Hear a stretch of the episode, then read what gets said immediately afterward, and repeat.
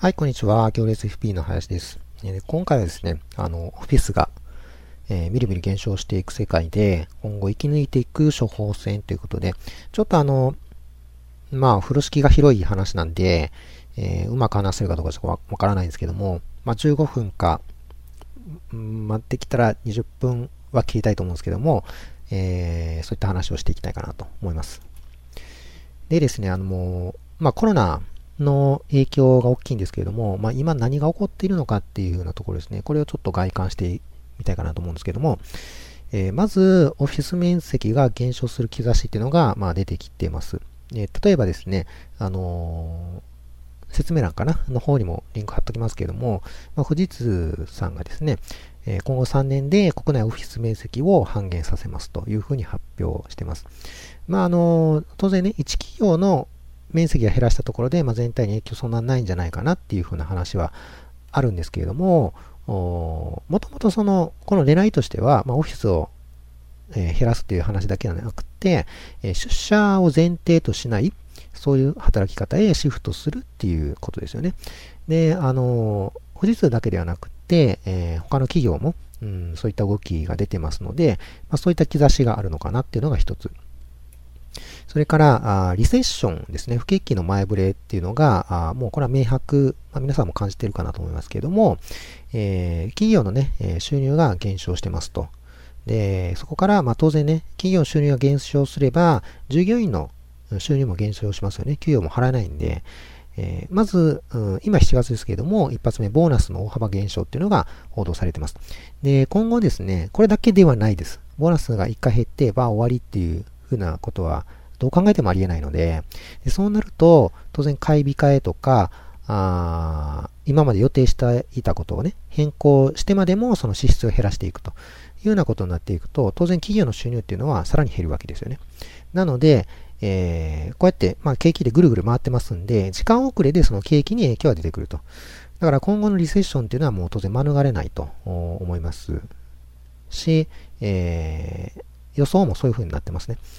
で、一回そのリセッションというか不景気になると、すぐには回復できないんですね。まあ、あの、例えば失われた10年とか20年とか言いますけど、まあそこまで長引くかどうかっていうのはまた、あの、話はね、えー、変わってくるかもしれないですけども、えー、少なくともですね、コロナ自体もすぐには収まらないですよね。なので、えー、これはちょっと長期戦を確保しないといけないかなっていうようなところですね。で、あの、人とか企業っていうのはもうこれらを見込んで、えー、動きをし始めているような気がします。あの、ちゃんとデータでは出てきてるかどうかわからないですけども、まあ、少なくともね、この富士通さんがこういうような動きを始めたとかね、いうふうな話は、まあ、こういったことの、証拠なのかなというふうな気はしますね。で、まあ、こういったですね、現状を踏まえてですね、今後の動向っていうのを、まあ、僕なりに予想してみて、えー、かつ、まあ、処方箋ですね、を示していきたいかなと思います。その前にですね、ちょっとオフィスになんで注目するのかっていうところ、ここをちょっとご説明しておきたいんですけれども、え、オフィスっていうのは不動産賃料の要の一つですよね。あの、まあ、当然オフィスだけじゃなくて他にもいろいろある、あの、とは思うんですけども、あの、居住とかね、えー、は、あの、大きな収入の一つだと思うんですけども、オフィスも大きいですよね。逆に言えば、その企業にとって費用負担大きいんですよね。費目の一つですので、あのー、まあ、さっきのね、富士通さんみたいな、あのー、もう在宅勤務前提ですよっていう風な先進的かな？というふうな企業だけではなくて、えー、いわゆる出社主義ですね。の企業さんも、その収入が今後リセッションで減少していく中で、え、当然のビジネスの規模もね、あの縮小していくっていう話もありますんで、じゃあ、もう、やむなくオフィスの面積をね、えー、減少させていきましょうというふうな可能性も高いですよね。ってなってくると、いろいろあの、経済繋がってますんで、オフィスの面積が減少していくと、賃料も、えー、減少していって、えー、結果、まあ、その地価とかもね、下がっていって、さらに不景気になっていくというふうな流れは、まあ、当然予想される。中で、その、大きな変革っていうのは、まあ、過去ですね、やっぱ不景気の時にいっぱいやってくると。まあ、激動の時代っていうんですかね。うんまあ、激動時代だからこそ不景気になっちゃってるっていう、まあ、ちょっとどっちが先かっていう話もあるんですけれども、おそらくその不景気っていうのが先に来て、そういう衝撃があって、えー、みんなの中にその危機感っていうのが熟成されていって、その熟成がやっぱり変革のエネルギーになっているというふうな、あまあ、経緯というか歴史みたいなものありますので、えー、だからこそ、まあ、注目しているというふうな流れですね。であの、もう一つあって、オフィスが増えるか減るかっていうのは、その、今回の場合はコロナで、えっ、と、オフィスが減少していて、その目的が全然違うんですね。そもそも、不景気になってくると、オフィス面積っていうのは減ります。えー、当然ね、あのビジネス規模が減りますんで、オフィスも減少傾向にはなるんですけれども、えー、そういったいわゆる景気サイクルの話だけではなくって、えー、要は働き方ですね。働き方改革っていうふうなところに非常に大きく影響している面があありますので、そういった面でもやっぱりオフィスっていうのは今、あの注目すべき、え指標の一つかなというふうなところですね。だからここにも書いてますけども、単に働く場所、あ、すみません、えっ、とね、えー、働き方変わるんですけども、単に働く場所が変わるだけではない、そこのインパクトがね、非常に大きいということは覚えておいてほしいですね。あのー、まあ、この後でね、詳しくお話ししますけれども、移動時間が減るっていうことは、当然自由な時間が増えて、えー、働き方とかね、生き方の根本っていうのがすごい問われる時代になってくるともうすでにね、えー、そういうのに直面している方もおられるようなんですけれども、今後そういう人がどんどん増えていくっていう風な時代になってくるかなと。それと、収入に関しては当然その景気が悪くなっていきますんで、まあ、収入は当然ね、減る可能性が高いですし、えー、よくて現状維持でしょうね。でも、その自由時間が増えるので、これ、これじゃあどうしたらいいのかっていう話になってくるんですね。この自由時間をどうやって活かして、例えばその収入が減少したままではやっぱりやっていけないっていうところがあるので、じゃあ、例えば自分のスキルを活かして副業するのかとか、あるいは将来に向けて独立の準備をするのかとか、あ転職の準備をするのかとか、いろいろ考えられますよね。じあの時間が増えるんで。だから、あそういう働き方、生き方っていうのの根本っていうのがすごいあの問われてくる話になってきますね。それと、もうこれも後で、えー、具体的に説明しますけれども、まあ、リモートワークプラスジョブ型の働き方で、そのライバルがですね、一気にその世界に広がっていくというふうな話があって、じゃあこれどう戦っていけばいいのかっていうふうなところですね。これを、まあ、ちょっとですね、20分の範囲内で話せるかどうかわからないですけども、まあ、できるだけ話していこうかなと思います。で、今後の変化ですね、その1なんですけども、シェアオフィスっていうのが主流になってくるかなっていうところですね。えー、これに関しては、あ出社と在宅っていうその対立構造ですね。この構図自体がもう多分硬直した考えだと思います。僕としてはどっちでもええやんという話ですよね。あのー、そもそも働く場所を各自が選べるっていうのは僕自身はですよ、個人的には当然の権利だと思ってています。例えばですね、あの、満員電車って、えー、今はないのかな？あの、ちょっと前までありましたね。コロナの前までは、あひっとい満員電車ありましたけれども、あれはですね、例えば、あの、憲法で規定している健康で文化的な生活を営む権利っていうのを侵害してないって言い切れますかね？ということですよね。まあ、あの当然ね、えー、強制的にやってるわけじゃないですよね。あれは出社するっていう、一応、あの、個人の自由でやってるっていう体ですけれども、まあ、言うて出社しないと収入もらえないっていう文化、あいわゆる、まあ、宗教みたいな、ちょっと後で言いますけれども、そういった側面があったので、これちょっとね、やっぱり真剣に考えた方がいいですね。で、えー、在宅勤務するじゃないですか。で、そこの快適性っていうのを一度味わってしまうと、やっぱり優秀な人材ってそれはこだわるんですよね。だから、えー、企業がその優秀な人材を確保するために、えー、個人が選べる、出社するか在宅かを、個人が選べるようになっていくかなと思いますね。で、そうなってくると、だんだんですね、やっぱり自前でオフィスを持つっていうことが、ほんまに必要なのかなと。いうふうなやっぱり疑問が企業の中にも人々の中にも出てくると思うんですね。なので、えっ、ー、と、シェアオフィスっていうのが広が広がっていくというような可能性はありますね。えー、当然その在宅だけではやっぱり解決できないことっていうのもありますので、あの、それはやっぱりね、あの、ちゃんとね、人が集まって、えー、話をするとか、あるいは雑談をするとかね、そういう、うまあなんかの記事で見ましたけども、突発的な雑談っていうのも結構企業にとっては価値があるというふうな話もありますので、じゃあその突発的な出会いをどうするのかというようなところもありますんで、でもやっぱりそこはね、やっぱシェアオフィスみたいなところで解決していくっていう流れができてくるんじゃないかなと思いますね。で、さらに言うと、そのシェアオフィスの次に来るのが、まあ、おそらく仮想空間オフィス。で、あのー、これは、え、ソラドコートではなくて、えっ、ー、と、まあ、個別企業なんですけどね、あの、アメリカの不動産会社で、あの仮想空間のオフィスだけで、えやってるっていう企業ありますんで、あのこういった話を聞くと、おまあ、例えば5年後とかね、10年後の世界は、えそういうのも、あの、普通に使われてるのかなというようなところがありますね。で、あの、仮想空間オフィスになると、今度この全部在宅でできるんですね。で、在宅のデメリットとしては、やっぱり人と会う機会が少ないっていうのと、あってその雑談してね、なんかアイデアが湧くとか、そういう新しい価値が生み出されるチャンスが少ないっていうところがあるんですけれども、在宅でそれができたら、それ以上何が必要なんですかというふうな話は言えますよね。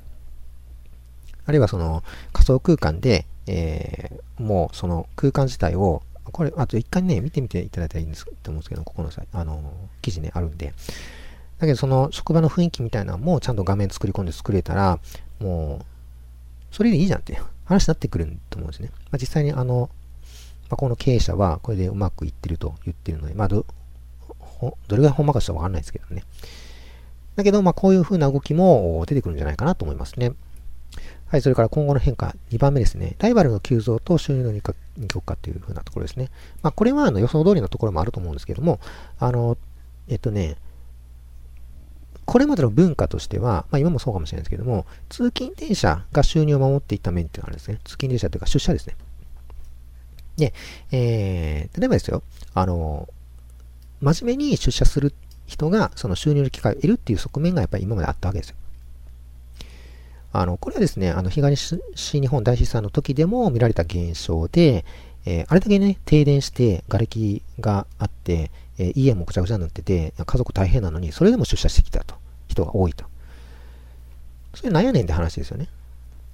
あもちろんその家ではあの仕事できないっていうところはあったと思うんですけども、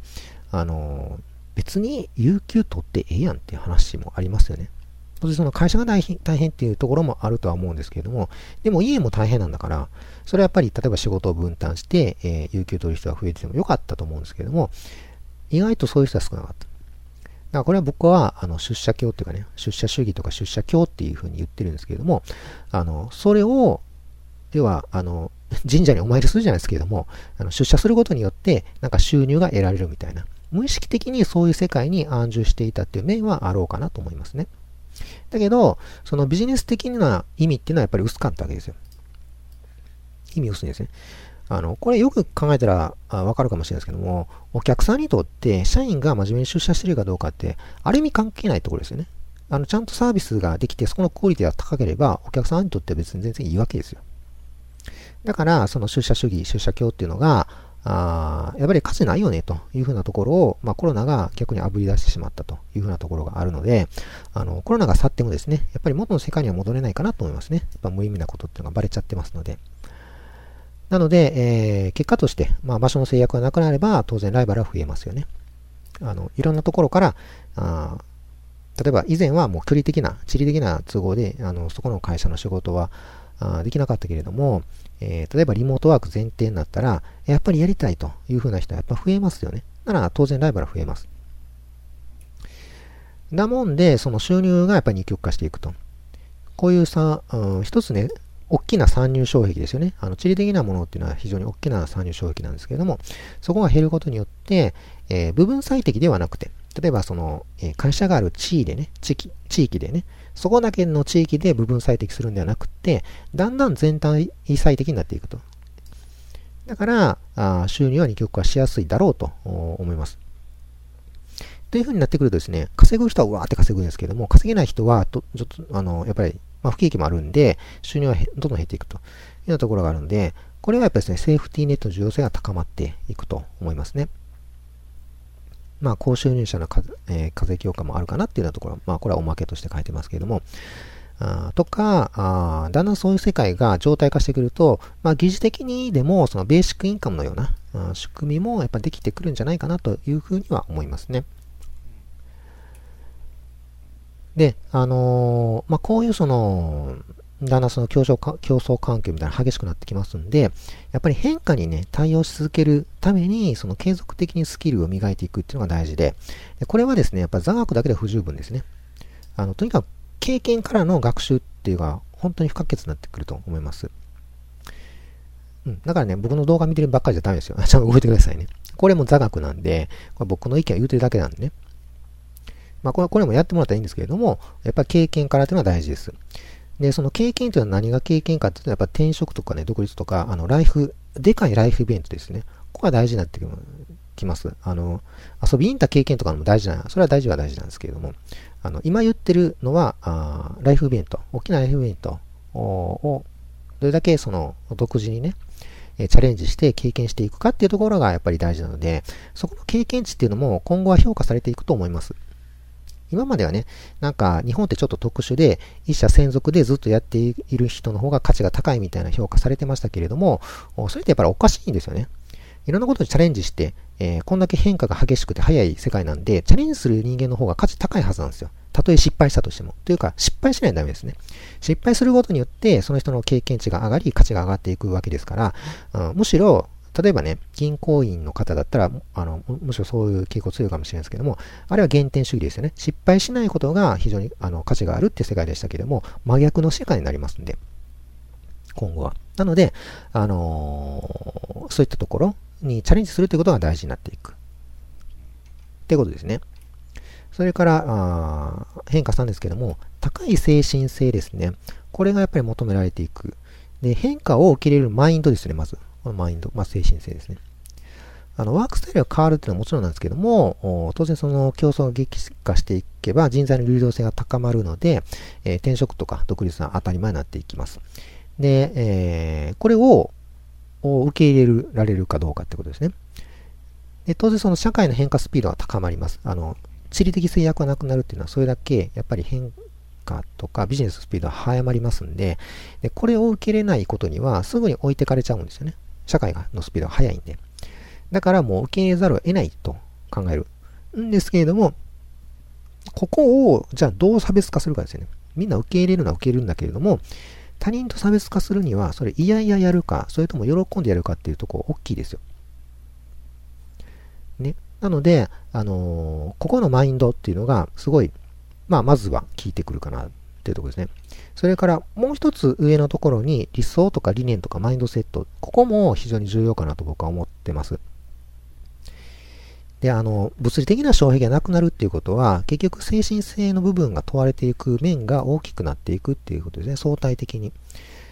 で、あの、時代背景としてはやっぱり理想理念っていうのがしっかり持ってないと共感得られない時代なので、あの、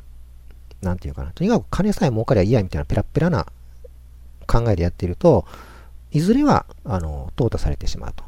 思いますね。で、それと、継続することが必要なので、そこのマインドセットも強く持たないといかないというふうなところですね。